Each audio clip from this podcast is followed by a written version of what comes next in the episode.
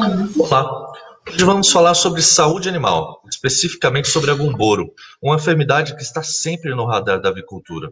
E quem vai conversar com a gente sobre o tema é Eva Runca, atual gerente de negócios biológicos da Fibro Saúde Animal. Ela é médica veterinária e tem mestrado em medicina veterinária preventiva. Eva, muito obrigado por conversar com a gente hoje. Oi, Anderson, obrigada a vocês aí do Portal da Avicultura Industrial. É sempre um prazer poder conversar aqui com vocês e compartilhar um pouco da experiência com todo mundo. Obrigada pelo convite. Nós que agradecemos, Eva. É, Para começar, eu gostaria que você falasse quais são as principais características da doença de Gumboro. Anderson, a doença de Gumboro ela é uma doença causada por um vírus é, e é uma doença que ocorre no Brasil desde a década de 70, final da década de 60 já tinha relatos da doença de Gumboro.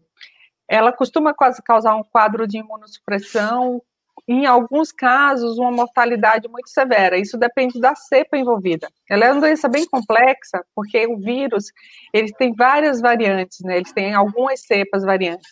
E dependendo da cepa envolvida no caso, a gente pode ter diferentes quadros clínicos desde um quadro suave de uma imunossupressão, sem nenhum dano aparente, até quadro de mortalidade que pode chegar até 40%, 50% do lote.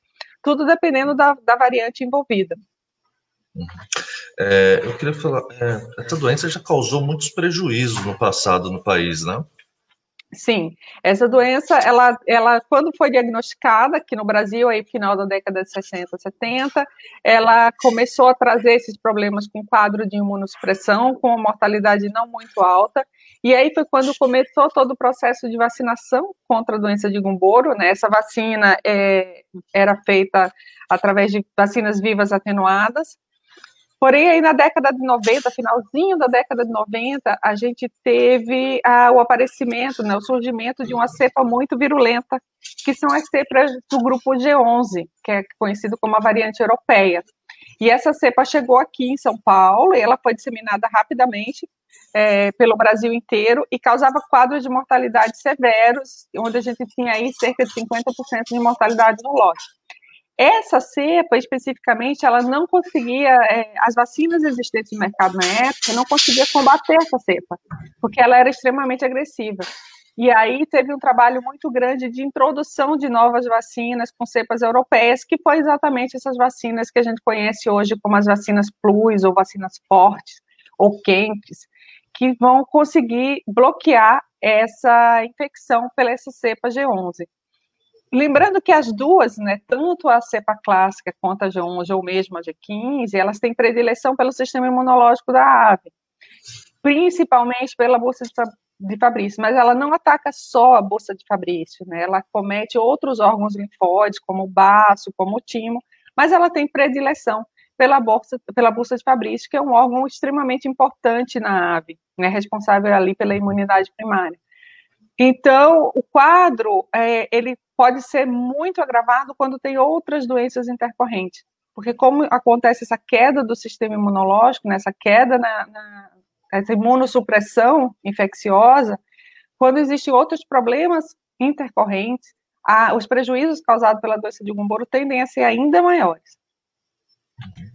Agora, quais são as características? Como que o avicultor consegue detectar ah, é possível ele detectar que as aves, um lote, está é, infectado com essa doença? Quando a gente tem a infecção pela cepa clássica, a gente tem um quadro aí de uma morbidade moderada, as aves costumam ficar é, apáticas, sonolentas, um, uma queda de rendimento, e é um quadro que é muito fácil de se confundir com outras enfermidades. Quando a gente tem um quadro é, por uma cepa muito virulenta, como é o caso das cepas do grupo G11, tem a mortalidade que acaba sendo o principal sinal, né, o principal alerta, que é essa mortalidade muito alta. E no caso das cepas é, variantes, principalmente a variante sul-americana, que é a G15, ela apresenta um quadro de imunossupressão branda, que passa desapercebido e, e ela acaba simplesmente só consumindo o nosso resultado. Ah, se você não tem nenhuma outra doença intercorrente que vá agravar é, por conta de um quadro de imunossupressão, ele vai roubar seu resultado zootécnico e acaba não sendo fácil de diagnosticar. E esse é um gargalo importante quando a gente fala em doença de Gumboro, porque a doença que ela não, não tem um, um, um sintoma muito que chame muita atenção, como é o caso da, das cepas é, variantes G15, é, você acaba não se preocupando com ela, né? Ela acaba sendo boazinha dentro da granja e você não toma as precauções que deveria tomar, e isso acaba te consumindo e roubando resultado zootécnico. Então, quando a gente tem perda de resultado zootécnico, muitos fatores estão envolvidos nessa perda de resultado zootécnico, desde qualidade de matéria-prima, ambiência, mas também existe o risco aí de uma doença imunossupressora como é a gumboro. A gente pode dizer que hoje a doença é controlada no Brasil? Anderson, é, quando a gente fala de uma doença controlada, dá a impressão que a gente pode abrir a guarda. E eu não acredito que para Gumboro isso aconteça. Né? As cepas clássicas, realmente, a gente já não tem mais tantos relatos assim. A cepa G11, depois que chegaram as vacinas mais fortes, né, as vacinas Plus, e, e, até mesmo as vacinas de nova geração, que é o caso das vacinas vetorizadas em imunocomplexo, elas conseguiram controlar bem a doença. Mas a gente não pode baixar a guarda. A cepa G15 ela continua sendo isolada com muita frequência no nos plantéis né, da América Latina. Essa é uma cepa, é uma variante sul-americana. É, ela continua sendo isolada com bastante frequência e isso mostra que a gente não pode abrir a guarda, porque até então ela é uma cepa muito é muito polêmica, muita gente fala que ela não causa prejuízo nenhum, outras pessoas falam que ela causa muito prejuízo. Eu acredito que tudo aquilo que não é que não é do bem, ele está ali, ele está te roubando algum resultado de alguma forma. Então a cepa G15 sim, ela te rouba parte do resultado. Então, controle, eu acho uma palavra muito forte. Eu acho que a gente tem sim que continuar controlando a doença, por mais que ela esteja é, aparentemente dado uma trégua, mas a doença de Gumboro, ela sempre é falta, né? Ela sempre é um motivo importante quando a gente fala num programa de imunização nos plantéis. Você falou que aquela a cepa G11, ela veio da Europa, né? Isso. Acabou afetando a avicultura brasileira. Quais países ainda sofrem com a enfermidade? Existe a, a existência de algum é, a existência de alguma cepa em algum outro país que esteja que pode vir a afetar a avicultura brasileira novamente? Assim como a gente tem a variável sul-americana, que é a G15, também existe outras, outras cepas em outros países, e a doença de Gumboro ela é um problema não só no Brasil ela continua cometendo aves em todo o mundo. A gente tem problemas ainda muito sérios com cepas virulentas na Europa, a Rússia, a Turquia ainda usa um programa vacinal muito robusto, alguns até com vacinas inativadas já em frango, uh, mas aqui no Brasil uh, a gente não tem relato de nenhuma outra cepa, além da cepa clássica das virulentas do grupo G11 e da variável sul-americana do grupo G15. Ah, diante disso, então, é necessário manter uma vigilância constante ante o risco sempre. de uma cepa dessas entrar no país. Sempre, sempre. Do mesmo jeito que já veio a, a cepa G11, outras cepas também podem chegar, assim como aconteceram com outras enfermidades. Agora, é, quais são as principais formas de controle? A doença de Gumboro ela é muito complexa, porque ela depende muito de anticorpo materno, ela depende é, de um programa é, vacinal da matriz, que a gente imunize bem a nossa matriz para que ela passe anticorpo materno para o pintinho, ela vai proteger o pintinho ali nos primeiros dias.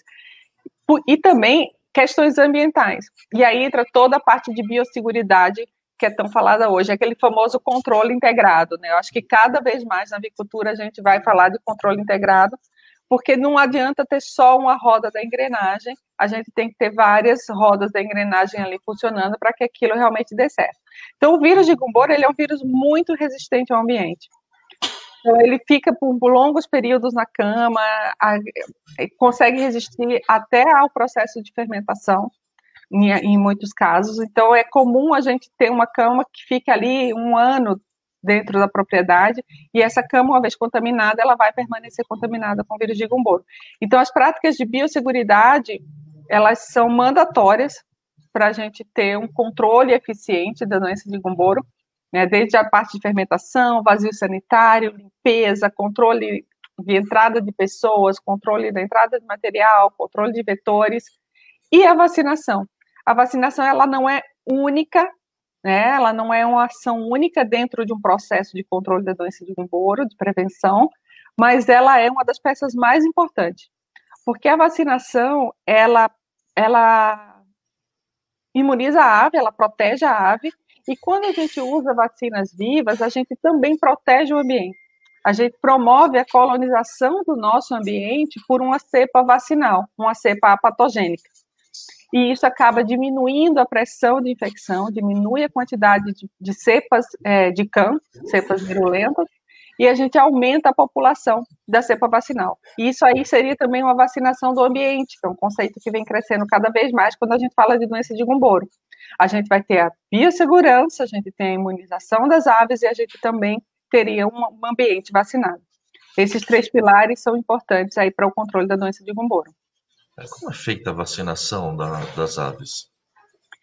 A, a doença de Gumboro, ela, ela tem vários níveis de, de vacinação. Quando a gente fala em aves de ciclo longo, que a gente precisa ter uma proteção mais duradoura, a, a gente tem um processo de vacinação quando se usa apenas vacina viva, um processo aí que pode variar desde duas ou três vacinas vivas até seis ou sete depende do grau de desafio de cada região.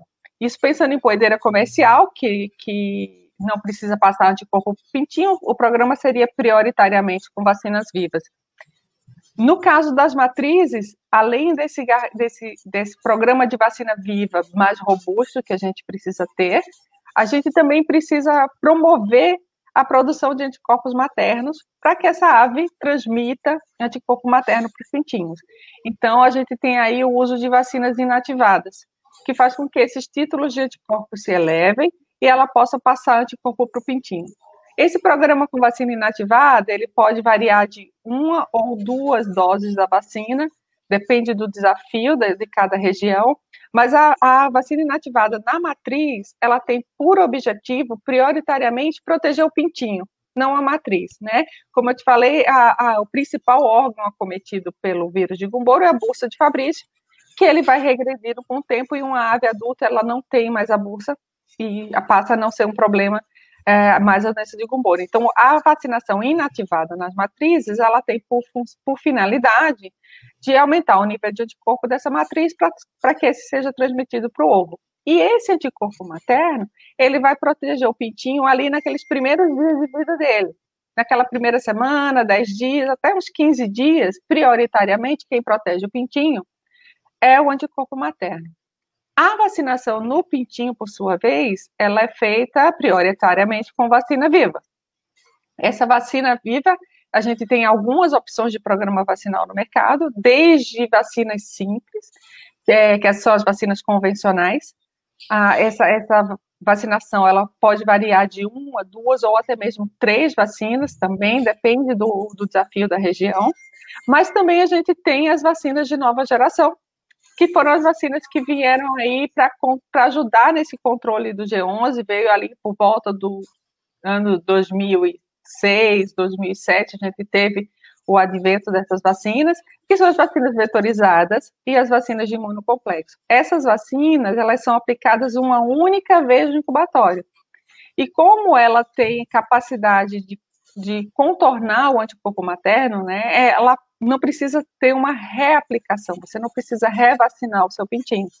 Então, quando a gente fala de uma vacina vetorizada, ela não sofre interferência do anticorpo materno e ela age sempre do mesmo jeito no pintinho, independente se o anticorpo materno está alto ou baixo. Quando a gente fala de uma vacina de imunocomplexo, é, ela, ela vem recoberta, né, pelo, é um vírus que vem recoberto pelo anticorpo, e esse anticorpo vai se degradando à medida que o anticorpo materno também vai se degradando, e aí a vacina é liberada e, e funcionaria como uma vacina viva. E agora a gente está trazendo para o Brasil uma novíssima geração de vacina, que é uma vacina de vírus vivo, só que ela é uma vacina que tem a, a capacidade de formar o, anti, o complexo imune, né, o complexo antígeno-anticorpo, usando os próprios anticorpos maternos. Então, essa já veio numa outra quarta geração de vacinas de Gumboro. É uma vacina que também tem a habilidade de ultrapassar, né, de, de contornar o anticorpo materno, porque ela forma esse imunocomplexo usando o próprio anticorpo materno, e aí sim, à medida que o anticorpo materno vai baixando, o vírus é liberado, migra para os órgãos linfóides, assim como a vacina de imunocomplexo, e começa a se replicar e promover a proteção na ave. Então, basicamente, hoje a gente tem no mercado esses três é, tipos de vacina, então, as convencionais, né, as vacinas de nova geração e agora essa vacina de novíssima geração. E no caso de vacina de aves de ciclo longo, principalmente as matrizes, a gente ainda tem as vacinas inativadas, que promovem a elevação do nível dos anticorpos maternos. Eva, gostaria de deixar um espaço para você acrescentar alguma coisa, algum comentário? Anderson, primeiro, novamente, obrigada pela oportunidade de estar aqui com vocês. É, eu gostaria de, de trazer para vocês a novidade da MB1, que é a nossa vacina, a vacina de imunocomplexo natural.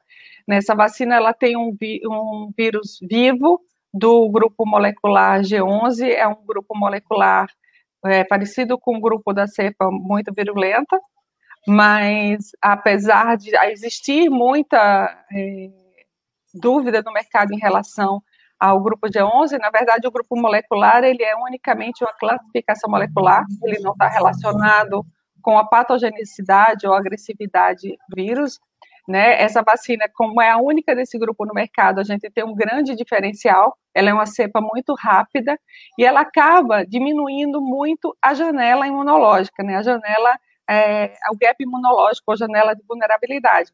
Porque sempre que o anticorpo materno cai até a vacina ter uma resposta ativa, existe um espaço ali onde a ave está completamente susceptível a esse vírus de campo.